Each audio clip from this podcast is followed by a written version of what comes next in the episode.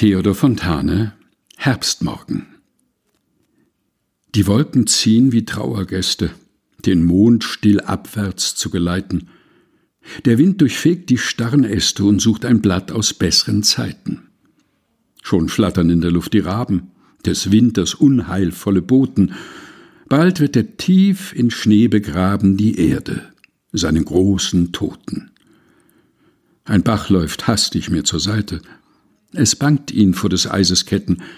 Drum stürzt er fort und sucht das Weite, als könnt ihm Flucht das Leben retten. Da mocht ich länger nicht inmitten so todesnahe Öde weilen. Es trieb mich fort, mit hast'gen Schritten dem flücht'gen Bache nachzueilen. Theodor Fontane Herbstmorgen gelesen von Helga Heinold